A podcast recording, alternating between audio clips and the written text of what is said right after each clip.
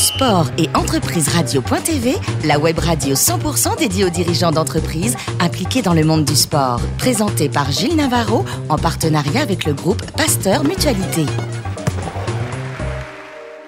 Bonjour à toutes et à tous, bienvenue à bord de Sport et Entreprise Radio.tv. Vous êtes plus de 15 000 sportifs et dirigeants d'entreprise impliqués dans le domaine du sport à nous écouter chaque semaine en podcast et nous vous en remercions.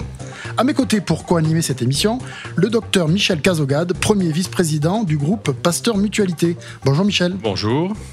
Aujourd'hui, nous recevons dans les salons de l'hôtel Madrigal, boulevard Pasteur, Bachar Kouatli, président de la Fédération française des échecs. Bonjour Bachar. Bonjour. Alors, vous êtes né en Syrie, je crois, et vous avez grandi au Liban.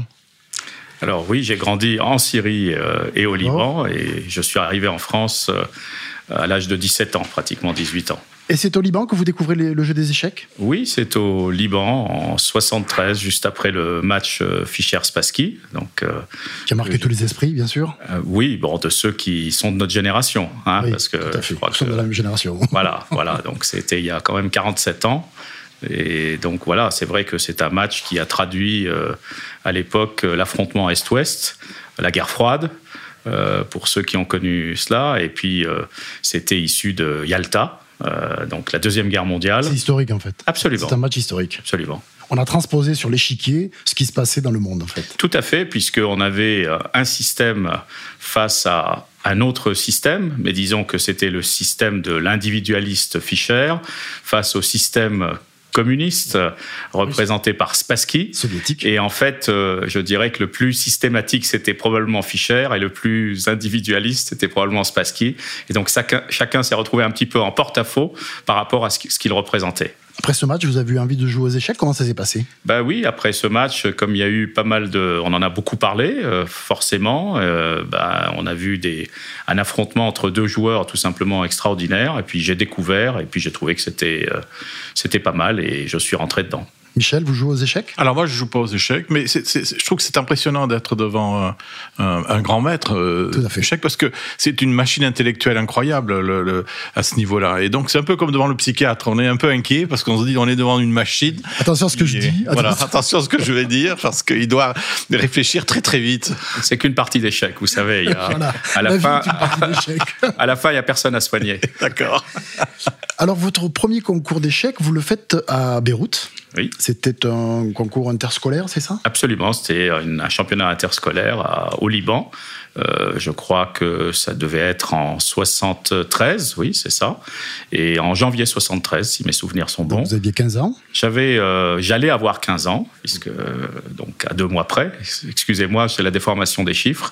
Et alors à l'époque, avoir 15 ans aux échecs, c'était pas trop grave. Aujourd'hui, c'est aujourd'hui c'est rédhibitoire. Aujourd'hui, c'est terrible parce qu'aujourd'hui, les grands maîtres ont 12 ans, 13 ans.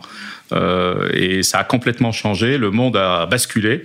On parle de la digitalisation, de la numérisation, euh, d'un monde qui est en train de se transformer, un monde qui est plus 2.0 ou 3.0, c'est un monde 4.0. Euh, ça bouge à une vitesse grand V. Et aujourd'hui, l'absorption des, par les jeunes de toute l'information qui passe est phénoménale. À l'époque, il fallait avoir des livres, des revues. Il fallait que l'information passe, qu'elle transite, qu'elle soit mâchée, euh, digeste pour qu'on puisse la voir. Et parfois, on la recevait un mois euh, plus tard, deux mois plus tard. Alors qu'aujourd'hui, euh, au moment où nous parlons, il y a une Coupe du Monde qui se déroule à Khanty-Mansiysk, en Sibérie. et vous avez de jeunes joueurs qui sont en train de jouer, qui ont 15 ans, 16 ans, qui participent à la Coupe du Monde. Donc c'est le monde a complètement changé et aujourd'hui c'est vraiment place aux jeunes. Euh, à l'époque, la moyenne d'un champion du monde, c'était 29 euh, ans, 30 ans. Aujourd'hui, un champion du monde, il peut y arriver à 22 ans. Et comme je le dis souvent, le, jeu d'échecs, c'est une des cinq disciplines, avec euh, les mathématiques, les langues, la musique et la programmation, qui peuvent permettre à un jeune de surpasser un adulte, parce qu'on a besoin ni de force physique, ni d'expérience, il faut simplement comprendre les mécanismes. Oui, nos chères petites têtes blondes sont devenues de véritables ordinateurs. Absolument. Vous, vous arrivez en France parce qu'il y a, malheureusement au Liban, il y a un conflit, un grave conflit qui euh, vous incite à partir et vous rejoignez vos grands-parents à Grenoble, c'est bien ça? Exact. Euh, j'ai euh, la chance d'avoir une mère française que je salue, elle est toujours parmi nous, et mon père, paix à son âme, était syrien. Et donc, j'ai toujours baigné dans une double culture, que ce soit celle du Moyen-Orient et la culture française. Donc, j'ai eu le... une grande richesse et puis la chance de pouvoir venir à un moment difficile euh, terminer mes études en France. Quand vous arrivez en France, vous plongez dedans dans les échecs à fond. Alors, je dirais que j'ai toujours eu, euh, j'ai toujours été passionné, euh, mais j'avais pas d'exclusive. C'est-à-dire que la passion euh, était aussi accompagnée d'intérêt pour beaucoup d'autres choses. Euh, et donc moi, j'ai fait, j'ai terminé mes études. j'ai fait Sciences Po à Grenoble, j'ai fait un DEA en économie de l'énergie. Donc j'avais diverses choses, mais la passion des échecs ne m'a jamais abandonné. Mais vous devenez le, un des meilleurs euh, joueur d'échecs français. Alors je deviens, oui, champion de France en 79, euh, à 21 ans, je faisais mes études de sciences politiques, et en 89, je deviens le premier grand maître français de l'histoire. Le premier grand maître français de l'histoire, ça, ça vous impressionne, Michel Ah oui, ça m'impressionne. Euh, ça justifie toujours une confrontation physique ou ça peut se faire par, par à distance, par, par numérisation? Il y a toujours un rendez-vous physique entre deux joueurs. Alors, ah, c'était le cas à l'époque, oui. mais Quoique, euh, lors de la première guerre civile au Liban qui avait eu lieu entre l'armée euh, libanaise euh, et les forces palestiniennes en avril 73, j'ai joué des parties par téléphone. D'accord. Donc à l'époque, parce qu'on ne pouvait pas se déplacer, donc on avait fait. Donc la partie par correspondance a toujours existé, sauf qu'aujourd'hui, bah, c'est du temps réel, donc vous pouvez jouer sur les plateformes. Au jour d'aujourd'hui, il y a ah plus de 6 millions de parties qui vont être jouées. Mmh. Euh, voire plus. Et donc, euh, si vous calculez sur l'année, vous avez à peu près 2 milliards de parties qui se jouent. Donc, euh, c'est complètement exponentiel. La pratique a explosé parce qu'aujourd'hui, vous avez plus la limite du mur, de la distance, mhm. du temps disponible, du fait de pouvoir avoir le temps disponible de l'autre, puisque là, le temps disponible de l'autre, qui soit à Singapour ou à Paris, peut être le même, même avec les 6-7 heures de décalage horaire. Alors, à un moment donné de votre existence, se pose la question, qu'est-ce que je vais faire de ma vie? Est-ce que je deviens euh, booker euh, à Wall Street ou est-ce que je continue d'aller persévère dans le monde des échecs? C'est la question qui se pose à vous Oui, parce que j'ai toujours aimé les chiffres. Euh, euh, c'est pas nouveau. Et donc, euh, j'avais à l'époque, c'est vrai, une facilité. On n'avait pas tous les outils qu'on a aujourd'hui. Aujourd'hui, c'est beaucoup plus facile, mais d'aller, de, voir sur les marchés, de voir par exemple le, marché des, changes entre la lire et le marque qui se faisait à l'été, puisque les Allemands euh, prenaient des lires en partant et rechangeaient. Donc, il y avait des choses qu'on pouvait faire. Et puis, à un moment donné, bah, j'ai choisi, au lieu d'aller là-bas, de tenter le titre de grand maître et j'ai passé 4 ans pour... Euh, pour obtenir ce titre. Et en 89, vous devenez premier grand maître international du jeu d'échecs français. Exact. Bravo, félicitations.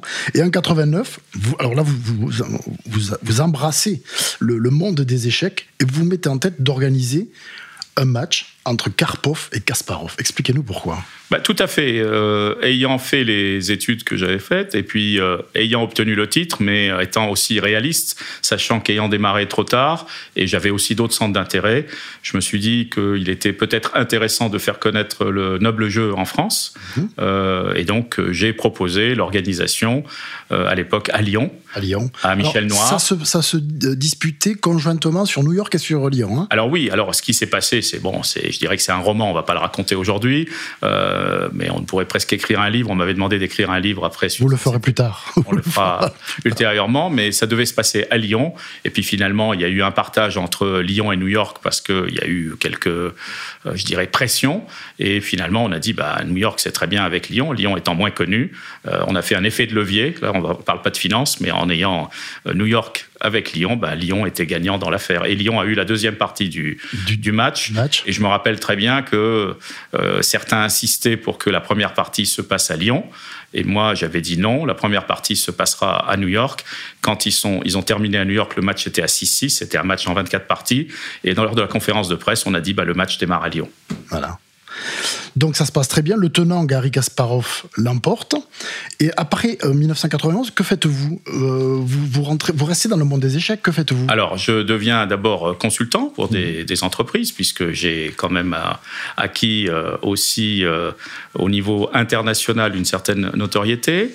et puis en 94, je, on me demande de m'occuper à nouveau de la fédération internationale. En 97, je reprends un journal. Et puis ensuite. Europe Échec Europe Échec, tout à fait, qui est un journal qui. est la Bible, la Bible des, des joueurs d'échecs. Oui, disons qui est un journal qui a 60 ans d'existence. Et quand on sait que faire euh, paraître une publication euh, mensuelle est un travail et c'est constant. Euh, je veux dire, c'est un produit, comme on dit, qui, mhm. qui sort euh, en permanence. Et ensuite, j'ai été dans l'investissement pendant quelques années. Et puis, voilà, depuis 2016, je me suis présenté avec une, une, équipe à la Fédération française. Et aujourd'hui, je suis président délégué de la Fédération internationale des échecs. Alors, les échecs en France, c'est combien, ça compte combien de licenciés? Alors, c'est petit, c'est pas très grand, c'est 55 000 licenciés. Mais notre particularité, c'est qu'on a 70% qui ont moins de 20 ans. Donc on est une fédération extrêmement jeune euh, et euh, je pense que euh, la notoriété du jeu, l'effet, je dirais, de qui est positif, parce qu'il n'y a pas de discrimination ni raciale, ni religieuse, il n'y a pas de catégorie socio-professionnelle, euh, on entre dedans, est extrêmement bénéfique, et il y a une, euh, une, vraie explosion des jeunes euh, dans le monde des échecs. Par exemple, le championnat de France des jeunes aujourd'hui, c'est pratiquement 2000 participants. C'est beaucoup, c'est énorme. Et le championnat de France, toute catégorie, c'est plus de 1000 participants, dont 40% de jeunes. Ça s'est déroulé récemment à Chartres. Donc on a une explosion, on a une demande, un afflux, les parents le souhaitent, les écoles le souhaitent. Euh, c'est réellement un besoin euh, pour que les jeunes puissent euh, se concentrer. Et ça a des apports extrêmement positifs. C'est un, c'est un, outil. C'est un outil. C'est de développement pédagogique, oui, de, de d'expérience professionnelle, euh, ça, ça, aide. Voilà, il y a un côté euh, social Bien sûr, bien sûr. Il y a... D'où l'idée d'aller voir l'éducation nationale pour leur dire que peut-être les échecs auraient un rôle à jouer dans l'éducation. Absolument. Et alors, donc, on a signé une convention avec euh, l'éducation nationale. On va, j'espère, re-signer euh, l'an prochain. Et en fait, euh, le jeu d'échecs, c'est pas juste pour jouer aux échecs, c'est un outil. Comme c'est ludique, les enfants adhèrent, mais quand ils adhèrent, eh bien, après, ils sont, ils sont pris dans un raisonnement, une réflexion, une concentration. Et, et, puis, tout ça, ça a des vertus. Euh, le fait, par exemple, de faire des erreurs, de perdre, c'est une vertu. C'est bénéfique. Hein. C'est bénéfique. bien sûr. Euh, parce qu'on n'est pas unique, on n'est pas le seul l'enfant unique au monde, et donc c'est extrêmement bénéfique. Le fait de prendre 40 décisions ou 30 décisions, selon le nombre de coups qu'on mhm. va jouer dans une partie, mais c'est énorme, énorme, parce qu'il n'y a pas beaucoup de domaines où vous prenez autant de décisions. Et donc, quand vous prenez des décisions, eh bien, vous assumez la responsabilité de la décision. Et en fait, ça vous apprend, y compris, à accepter l'erreur la notion d'erreur, ce qui est, difficile dans nos sociétés. Oui, c'est excellent, Michel, Et ça se joue uniquement en titre individuel, il n'y a pas de jeu d'équipe Alors il y a bien sûr des parties par équipe, c'est-à-dire quand on joue euh, les Olympiades, les échecs, qui réunissent 180 nations, parce que la Fédération internationale, c'est 192 nations aujourd'hui. Eh bien, euh, oui, on joue par équipe, c'est des équipes de 4, après il y a des stratégies d'équipe. Alors le match il est individuel. Oui, bien sûr. Mais, il y a, un jeu d'équipe. joueurs. On joue pour une équipe. voilà. On joue pour une équipe. La santé mentale des certainement, est formidable. Ah, et ça, c'est un moyen peut-être d'aider les jeunes parce qu'ils sont addicts à des jeux. C'est pour ça que l'éducation nationale moins drôle que les échecs. Est concernée, bien Alors, y compris pour la santé, c'est vrai que c'est. Je ne connais pas personnellement de grands joueurs d'échecs qui ont Alzheimer. Mhm. Mais je pense qu'il y a beaucoup d'autres activités. Il n'y a pas que oui, échecs. mais, le fait d'être en permanence en train de chercher, à résoudre des problèmes, d'aller plus loin, d'explorer. de mémoire. Euh, oui, et puis bien sûr la mémoire, parce que la mémoire, on dit aujourd'hui, on l'a donnée aux, smartphones, aux iPads, aux ordi, et, on la travaille et puis on la travaille plus. Mais comme le dit Blanquer, si bien ministre d'éducation, il dit il faut savoir euh, lire, euh, écrire et compter. Une fois qu'on a ça, on a toute la dimension dans l'espace de tout. Mhm. C'est-à-dire quand on a euh, réellement la compréhension de ce qu'on dit chiffré, eh bien on a une dimension globale. Merci Bachar Kouatli. Je rappelle que vous êtes président de la Fédération française des échecs. Merci également à Michel Cazogade. merci, félicitations. Fin de ce numéro de Sport et Entreprise Radio.tv. Retrouvez tous nos podcasts sur notre site. On se donne rendez-vous mardi prochain à 10h précise pour une nouvelle émission.